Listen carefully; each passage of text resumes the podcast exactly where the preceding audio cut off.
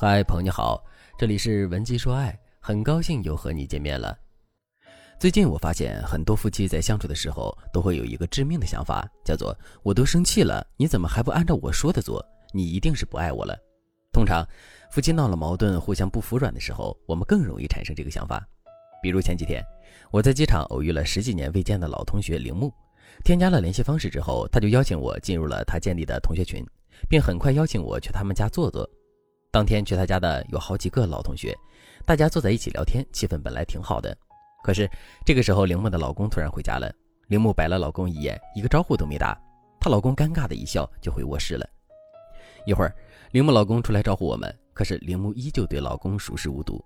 我们很快就发现，他们夫妻应该是吵架了，而且正在冷战期。大家都觉得很尴尬，没聊几句，我们就赶紧提议出门吃饭，化解了他们夫妻大眼瞪小眼、谁也不理谁的尴尬局面。事后，铃木和我说，她和老公已经冷战两周了。这两周，她一直等着老公先道歉，但是老公始终没有低头。所以铃木抱怨说：“你看我都气成这样了，他怎么还不改变想法，按照我说的做呢？他但凡有一点在乎我，他都不会这么不顾及我的感受。”说着，铃木的眼睛都变红了。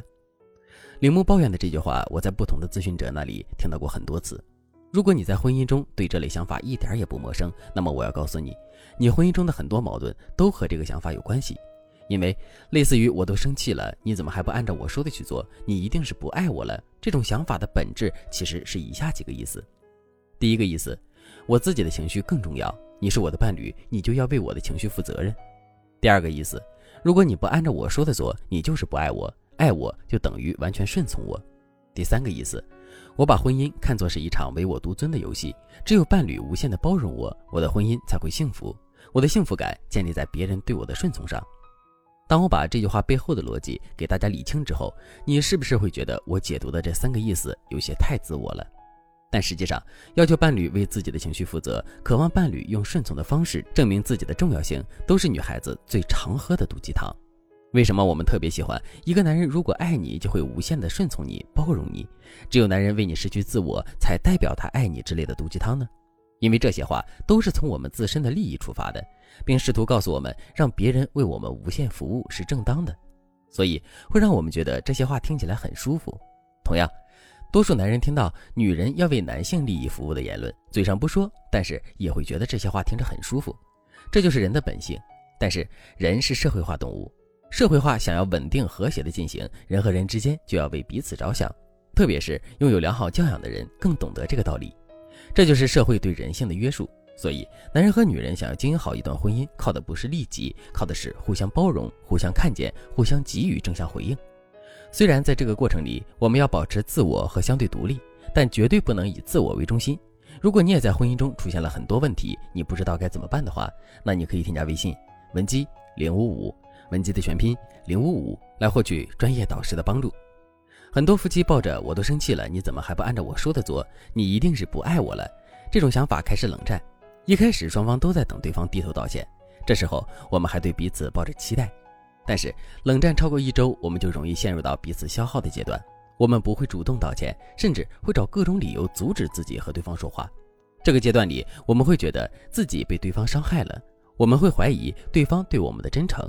于是，夫妻双方对彼此的爱意也会随着怀疑消减。时间长了，你们肯定会觉得这婚结错了。所以，为了避免伤害彼此的感情，我们必须要做好以下几件事。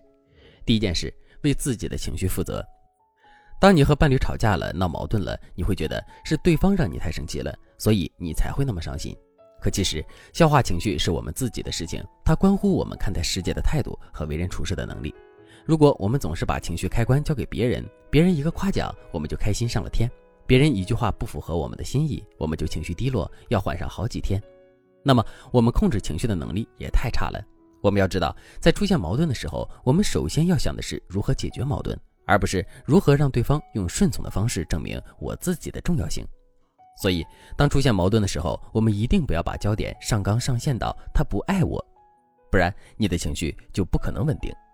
我可以教给大家一个帮助你们实现出现矛盾、减少伤害的方法，叫冷却法。当你和老公产生分歧，他不愿意按照你说的做，你觉得很生气的时候，你就可以说一句：“好了，既然你不愿意听，我们就先搁置争议。我也不想一直聊这个话题。我这个人脾气不太好，我怕我一会儿说出更难听的话。你又受不了，先吃饭，暂时不说了。这句话里其实还是带着气的，但是他表达了这样一种思想：第一，我害怕伤害你，说明我在乎你；第二，先吃饭或者是先去做什么事，就是给双方一个台阶，能够很快冷却你们之间的情绪。如果你走进厨房之后再退回来问对方一句是吃米饭还是吃面，冷却效果就会更好。第三，你这样的态度本身就是一种引导，会让男人想自己的态度是不是太差了，还不如一个女人心胸开阔。这样一来，就杜绝了你们之后的大吵和冷战。第二件事，先说话不代表先低头。在冷战的时候，我们总觉得先低头的那个人就输了，其实不是这样。如果两个人都互相不理对方，把一件小事上升到他不听我的就是不爱我的境地，那说明两个人都不知道该怎么解决问题，在处理婚姻事务的时候举止有些幼稚。如果两个人持续僵持着，彼此都无力掌控局面，以后你们的婚姻只会越来越差。所以，先出来解决问题的人不是出来低头的，他是出来掌控局面的。你只要能掌控住局面，给对方一个台阶，对方心里其实就会很感激你的。等缓和了你们之间的气氛之后，你再告诉对方，你很讨厌冷战和莫名其妙的小脾气，你不会一直忍让。这样的糖果加棍棒的方法，才会让对方加速成长起来。如果你不知道具体该怎么操作的话，那你也可以添加微信文姬零五五，文姬的全拼零五五。来获取我们专业导师的针对性指导。好了，今天的内容就到这里了，感谢您的收听。您可以同时关注主播，内容更新将第一时间通知您。您也可以在评论区与我留言互动，每一条评论、每一次点赞、每一次分享，都是对我最大的支持。文姬说爱，迷茫情场，你的得力军师。